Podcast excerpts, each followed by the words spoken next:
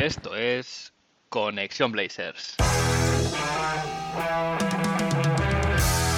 Roy, open three, got it! One point game! Lillard, long range three, and it's good!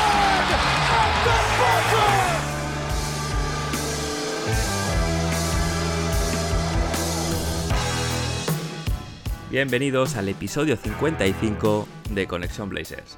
Soy Héctor Álvarez y para empezar la semana bien toca mirar a Oregón para traerte una dosis de todo lo que necesitas saber del equipo y en menos de una hora. Un rato que se te hará corto. Semana con bastante actividad en Rip City. Estamos viendo rumores incesantes eh, de cara a la offseason que siguen apareciendo con los Portland Trail Blazers como, como protagonistas, pero no solo eso, sino que también hemos tenido una contratación de bastante relevancia en la front office. Eh, en el episodio de hoy voy a hablar sobre todo de, de esta contratación, Mike Smith, eh, que es el nuevo asistente al general manager de Joe Cronin. Eh, también temas que, se han puesto sobre la mesa, que llevan un poquito ya eh, planeando sobre lo que sería el, ambiente, la, la, ciudad de Portland, como es la posible expansión de la NBA y el efecto que puede tener eso eh, a nivel de una potencial venta de la franquicia y también hablaré en el último segmento de bueno un poquito rumores que hay y sobre todo centrados en un nombre concreto, nombre propio de Andre Ayton.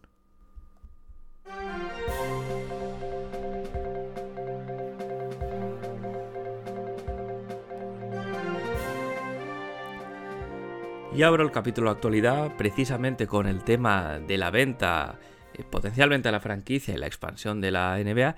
Y es que John Canzano, que es un periodista que puede resultaros conocido porque anteriormente estaba en The Oregonian, ahora tiene su propio medio, reportaba que la NBA podría anunciar una expansión de dos equipos más que irían, tendrían como, como ciudades, como localización, Seattle y Las Vegas respectivamente. Estos rumores llevan tiempo sobre la mesa, pero Cansano le pone fecha, que esto es un poquito una novedad, y es que parece ser que esto podría darse a partir de 2024, que es cuando acaban los actuales contratos de televisión.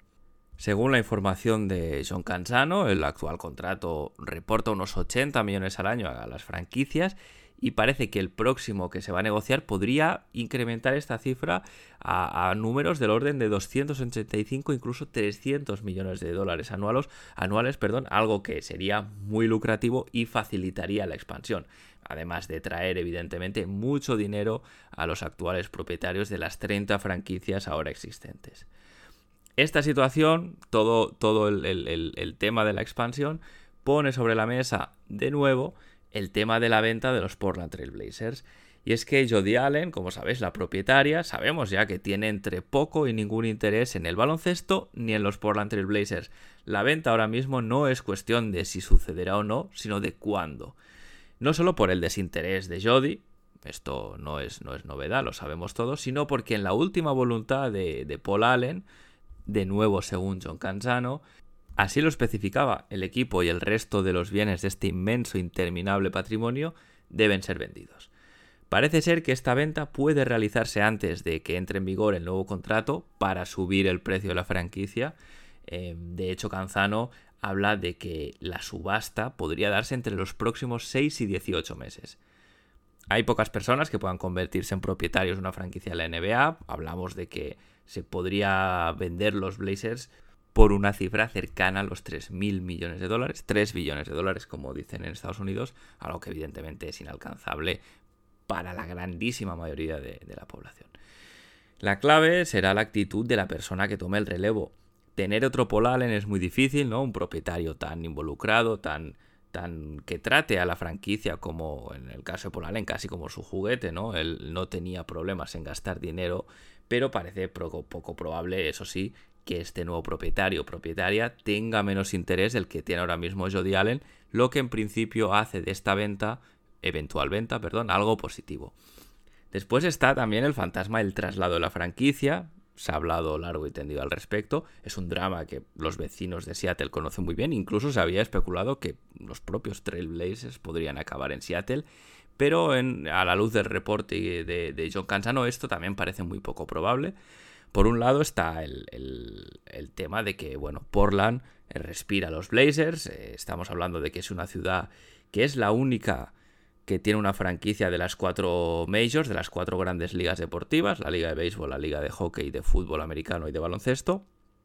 Eh, eh, solo los Portland Trail Blazers están en la ciudad, están también los Portland Timbers eh, de, la, de, la, MLS, la liga de fútbol, soccer que, que, dicen en Estados Unidos, pero evidentemente no tiene la repercusión ni el, ni el seguimiento que tienen el resto. Em, además, por otro lado, un traslado así requiere del ok del resto de los propietarios, que en este caso no verían con buenos ojos este tema, ya que la expansión realmente les trae mucho más beneficio que esta recolocación de, de los Trailblazers en cualquier otra ciudad.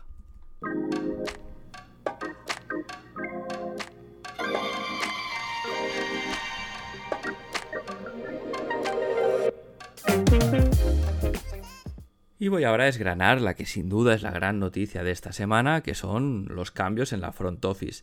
Jason Quick, periodista de cabecera de The Athletic para el equipo, informaba de marchas de ejecutivos en el seno de la franquicia, Bill Branch y Amanda Mann. Eh, Bill Branch era asistente al general manager, llegó en 2000 con Rich Shaw, y Amanda Mann, que era senior vicepresidente de, y general manager del Rose Quarter, eh, ya estaba más enfocada en el lado del negocio, no el deportivo, y llevaba seis temporadas con el equipo. Parece que Joe Cronin se ha puesto manos a la obra para moldear a la front office a su gusto. Tiene sentido porque ya no tiene la etiqueta de interino, así que eh, como principal persona al cargo, como capitán del barco, pues eh, se ha propuesto crear un equipo de confianza y un poco modernizar una front office que había visto pocos cambios en sus temporadas anteriores y es que desde diciembre eh, se ha despedido al director de salud y rendimiento de los jugadores, a VP de comunicaciones, a coordinador de, de operaciones baloncestísticas, a un coordinador de vídeo, en este caso era Mil Palacio por un tema extradeportivo, por aquella presunta estafa al fondo de pensiones de la NBA, a dos asistentes de general manager y a un senior vice president.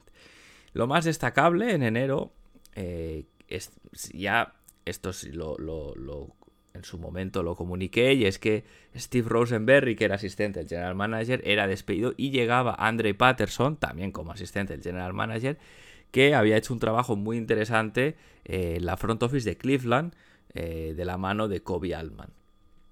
Mike Smith, que es el, nuevo eh, general asistente, el general manager, eh, reemplazando a Bill Branch, es una persona que, bueno, tendrá un rol, parece ser, importante y liderará los departamentos de Scouting nacional e internacional. Eh, y este último, aunque parezca mentira, casi está siendo creado ahora por Joe Cronin, ya que antes, durante el, el, mandato, la época de, de Neil Olshey, solo había una persona dedicándose a este Scouting internacional.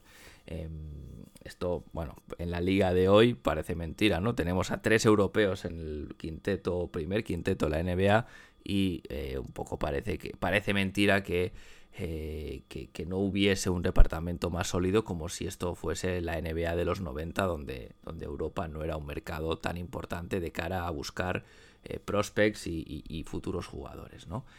Importante destacar que esta, estas noticias la, publicó Adrian Wojnarowski, una bomba en Twitter, pero no ha sido confirmado a día de hoy por, por la franquicia, aunque entiendo que esto será un trámite, siempre se confirma unos días después de que, de que suelte, suelte su bomba en Twitter. En cualquier caso, eh, Mike, que hasta ahora era analista del draft para la ESPN, y, lo continuará siendo, de hecho, hasta el día del draft, hará toda la cobertura. Pero bueno, se entiende que en paralelo ayudará a la franquicia hasta el día 1 de julio, que es el día formal en que se inicia su nueva etapa eh, como asistente de general manager de Joe Cronin. Schmidt es, joven, tiene 32 años, pero tiene una dilatada experiencia en el scouting y la evaluación de jóvenes talentos. Lleva en la ESPN desde 2017, además también es entrenador asistente de la selección de Uganda de baloncesto, pero él empezó en el mundo del scouting escribiendo un blog, eh, curiosamente, eh, The Valley of the Suns, donde cubría un poquito la, franquicia Arizona. Eh, este trabajo que hizo llamó la atención de, de gente ¿no? que en la liga que le ofrecieron ser coordinador de vídeo de un equipo de la por entonces D-League, ahora la G-League, que eran los Bakersfield Jam, ahora ya no existen porque son los Motor City Cruise. Em, después de este periplo también como, como coordinador de vídeo, fue parte de Draft, Draft Express, un servicio de scouting que equipos y especialistas contrataban para tener información de prospects porque hacía muy buen trabajo de scouting en vídeo, ¿no? explicando un poco eh, virtudes, eh, fortalezas y debilidades de, los jugadores jóvenes que se presentaban al draft. Este realmente es un gran movimiento porque Mike es visto por la liga y su entorno de una manera muy positiva. Se dice que es un tipo muy trabajador, que sabe lo que hace, eh, sabe de lo que habla y además que tiene buenas relaciones con los jugadores, algo que nunca está de más de cara a atraer talento. Em, como curiosidad os dejo, eh, os, ahora os leeré unos tweets ¿no? que escribió en el pasado Mike Smith para que veáis, si no lo habéis hecho ya, porque esto ha circulado por Twitter, sus opiniones acerca de jugadores que acabaron siendo finalmente drafteados por nuestros Portland Trail Blazers. Eh, por ejemplo, ¿qué decía de Damian Lillard? Eh? En mayo de, de 2012 decía, estoy acabando de, completar un vídeo sobre Damian Lillard. Este chico va a ser especial. Absolutamente explosivo, largo, mucho rango de tiro, gran saltarín. Bueno, no, se equivocaba, ¿no? El bueno de Mike, evidentemente Dame, Dame iba a ser especial y eso es algo que no veía todo el mundo. Pero bueno, por ejemplo, algo más reciente, ¿qué dijo de Anthony Simons?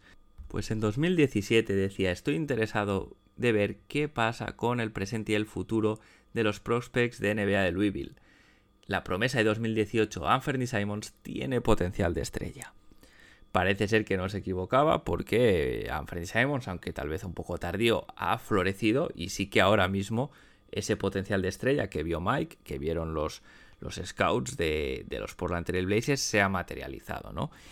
Y no solo hizo su análisis sobre Dame y sobre Anthony Simons, también más recientemente lo hizo sobre Nasir Little, ya que en 2019 tuiteaba Robo para Portland con Nasir Little. No es fácil encontrar un alero de 2 metros y 100 kilos con una envergadura de 2.16 en los mid-20s, que serían las rondas, primeras rondas tardías. Hombre de buen carácter, con más habilidad de la que mostró en North Carolina.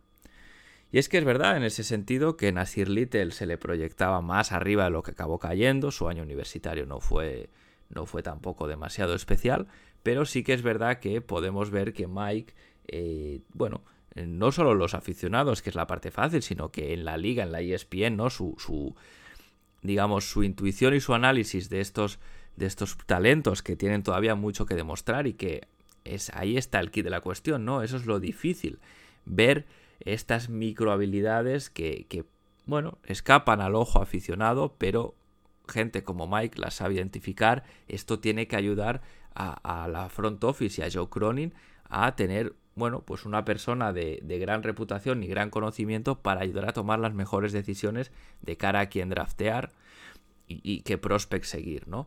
Eh, también si vemos lo que ha dicho del draft de este año, entre muchas otras cosas evidentemente, pero sí que ha dicho eh, de Keegan Murray, ¿no? Dice, Murray puede ser un contribuidor desde el primer día para los Portland Trail Blazers en el número 7, ya que tiene un fit excelente junto a Demian Lillard y Anthony Simons, dada su versatilidad, su, tiro y su juego maduro, ¿no? Entonces vemos que, bueno, él ve como a Keegan Murray como un buen como un buen fit en este equipo y la verdad es que eh, estas conversaciones las va a tener con Joe Cronin seguro porque al final eh, va, a darle información de primera mano sobre lo que él ve en estos prospects de cara a este draft.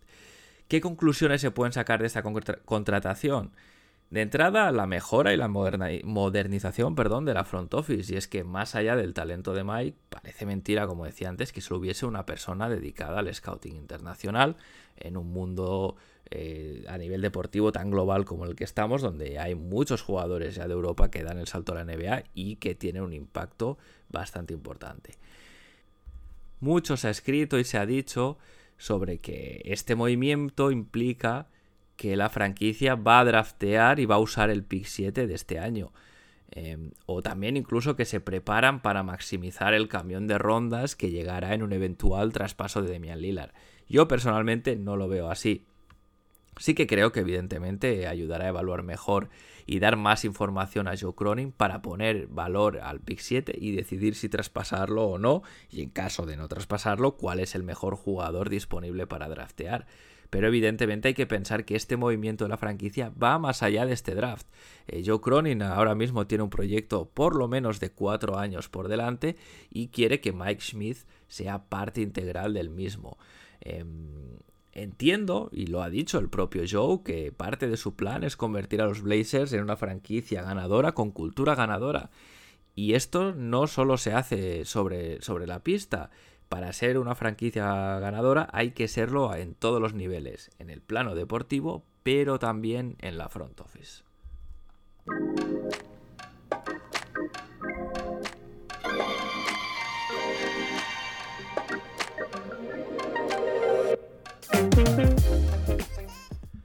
Y ahora toca hablar de uno de los nombres que más ha sonado y que lleva sonando en los últimos tiempos, eh, que no es otro que el de DeAndre Ayton. Eh, Ayton ha sido relacionado con los Blazers desde hace varias semanas. Es, vamos, es eh, Vox Populi, es mm, globalmente conocido que su situación en Phoenix no es, no es buena, dista mucho de ser ideal. recordemos que la temporada pasada no se le ofreció la renovación por el máximo, como si se hizo con otros compañeros suyos de draft, como Trey Young o Luka Doncic, que recibieron la extensión por el máximo disponible. Phoenix decidió no hacerlo y esperar a que se convirtiese en agente libre restringido este verano. Además, ha sido señalado en el descalabro de Phoenix porque parece que su relación con Monty Williams no es buena. Recordad en esa rueda de prensa donde le preguntan a Monty tras la derrota en el partido 7 por qué no jugó más minutos de Andre Ayton, solo había jugado 17, y dice eso es algo interno. Y es que Jake Fisher de Bleacher Report primero y Kurt Helling de NBC Sports después reportaban que su actitud y la situación eh, actual que se vive allí puede llevar a Phoenix a no igualar ofertas. Recordemos que es agente libre restringido y tiene el derecho a igualar cualquier oferta que le llegue y mantenerle en el equipo. Esto no es tan sencillo porque evidentemente dejar marchar a Ayton no deja espacio en Phoenix para cometer grandes operaciones, así que parece ser que buscarían un sign and trade para recibir eh, en este traspaso algo interesante a cambio de, de Ayton. Y es que el sign and trade en este caso es la opción más viable para cualquier equipo. Primero porque el jugador puede tener un mayor contrato que si firma un máximo eh, con otra franquicia, podría tener hasta un año más eh, de contrato y bueno, eh, a pese a todo, puede llegar Ayton como agente libre a Portland firmando este máximo que está pidiendo de 30 millones y medio. Sí, aunque es altamente improbable. Eh, Eric Griffith, que escribe sobre el equipo en Blazers Edge, entre otros medios, eh, recomiendo que, le echéis un ojo y lo sigáis en Twitter porque publica cosas bastante interesantes. Pues Eric compartía un análisis bastante detallado con los números eh, para ver la posibilidad, lo, complicado o no que es que es traer a DeAndre Ayton. Portland puede ofrecer el máximo que Ayton busca, pero para que eso fuese posible debería renunciar a muchas cosas. Debería renunciar a Yusuf Nurkic, a todos los otros agentes libres que tienen el equipo, como serían CJ Elevi, Joe Ingles, etc. Eh, renunciar también a las, a las player exception, eh, las trade exception, perdón, que, se generaron con los traspasos de CJ McCollum, vaya, todos estos assets ¿no? Eh, que, se nos dijo que iban a ser útiles en el trade deadline, También había que renunciar a la mid-level exception y a la bianual exception porque el equipo quedaría eh, en, una situación donde ya no podría usarlas. La MLE ya no sería MLE, sería la TPMLE. Eh, también habría que, cortar a Bledsoe, aunque bueno, esto va a pasar de todas las maneras, todo parece indicar. Incluso habría que quitarse a Keon Johnson para reducir salario y hacer hueco a, a DeAndre Ayton, ¿no? Bueno, al final, si lo ponemos en una balanza, todo esto, ¿no? A cambio de DeAndre Ayton, parece ser demasiado. Y no olvidemos que DeAndre Ayton es un gran jugador, tiene sus virtudes, pero también presenta grandes dudas, eh, ya sea por su mentalidad, que se, ha dicho en su momento que no tiene.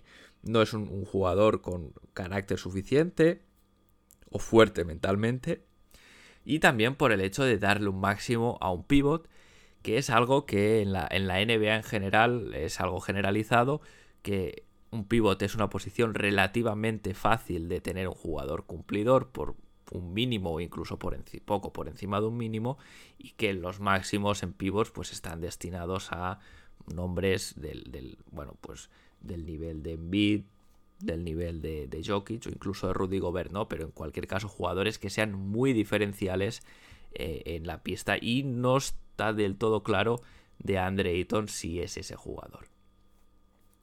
Si Portland decidiese eh, ir adelante y apostar sí o sí por Ayton, parece ser que lo más viable sería un sign and trade con Phoenix, enviando a Nurkic a Arizona, Nurkic y algo más, el paquete, bueno, pues sería a definir, pero en cualquier caso Nurkic saldría camino de Arizona y de Andre Ayton vendría. Y, en este sign and trade ahí está el kit de la cuestión, porque de Andre Ayton es un jugador que interesa a varios equipos. Se ha hablado de los Detroit Pistons, se ha hablado de los Atlanta Hawks, se ha hablado de los Charlotte Hornets, eh, se ha hablado incluso de Utah, ¿no? Eh, por lo tanto, novias no le van a faltar. Lo que puede preocupar a Joe Cronin y la front office es que ya se está hablando de un posible sign and trade entre Phoenix y Detroit, donde Jeremy Grant amén de más cosas, pondría rumbo a Arizona y Ayton llegaría a Detroit, lo que sería un duro golpe para los Portland Trail Blazers, ya que dejaría el equipo sin dos de sus objetivos, eh, bueno, en el caso de Jeremy Grant, sin el objetivo principal de esta offseason, ¿no? Esto pasaría de, un, de una atacada y además sin posibilidad de rascar nada porque en estos sign and trades generalmente no es necesario meter a un tercer equipo, a veces sí que se hace, pero en este caso como Detroit tiene espacio salarial de sobras para darle este máximo a Ayton, en principio no, no necesitarían eh, ni Detroit ni Phoenix incluir a un tercer equipo a no ser que fuese para mejorar las condiciones de traspaso para ambos. Y además de Ayton, también ha sonado otro nombre recientemente, que es el de Julio Randle. Em, a esto no le voy a dedicar mucha atención porque básicamente me parece que sería una, terrible, terrible incorporación para los Portland Trail Blazers, pero sí que se ha hablado de que los Knicks estarían eh, bueno, parece ser que están intentando empaquetar a Randall en cualquier sitio y que podrían, eh, bueno, pues trabajar en un paquete eh, que básicamente llevase el pick 7 de Portland a Nueva York y algunas cosas más además de Julius Randle a cambio para Portland. Julius Randle es un jugador que no tiene demasiado sentido en, en los Portland Trail Blazers. Es un buen jugador, no creo que sea tan bueno como jugó hace dos temporadas donde fue All NBA segundo quinteto. No creo que sea tan malo como lo que demostró el año pasado. Seguramente eh, la versión real de Julius Randle está un poquito en medio de esas dos temporadas. Pero sí que es verdad que es un jugador, bueno, pues que no tiene muy buen fit con Demian Lillard y Anthony Simons. Estamos hablando de que a Randall le gusta mantener mucho el balón, es un jugador de muy alto usage, pese a que tiene buenos números de asistencias, no es un gran pasador en el sentido de que no mueve el balón rápido, la mayoría de sus asistencias son en posesiones muy largas donde bota, bota, busca el uno contra uno y si viene una ayuda o no lo ve claro, busca bien a un compañero, pero no es un pasador que haga un pase rápido para buscar la asistencia. Em, y esto con Demian Lillard, que es un jugador que evidentemente también tiene muy alto usage y le gusta dirigir el ataque, no parecen dos perfiles que, realmente puedan convivir muy bien en cancha. Además está el tema del carácter y la, bueno, la actitud en general de Randall, que a veces es una moneda al aire, tienes días muy buenos y días muy malos. y también que en los esquemas de Chansey Billups a nivel defensivo, Randall no es no es un jugador que, destaque demasiado y a nivel ofensivo, como decía, eh, en, un, en, un, modelo, en un esquema de movimiento de balón y de buscar el extra pass, eh, alguien como Julio Randle que bota, bota y busca el balón al poste y busca anotar desde ahí, no parece que, que cuadre mucho.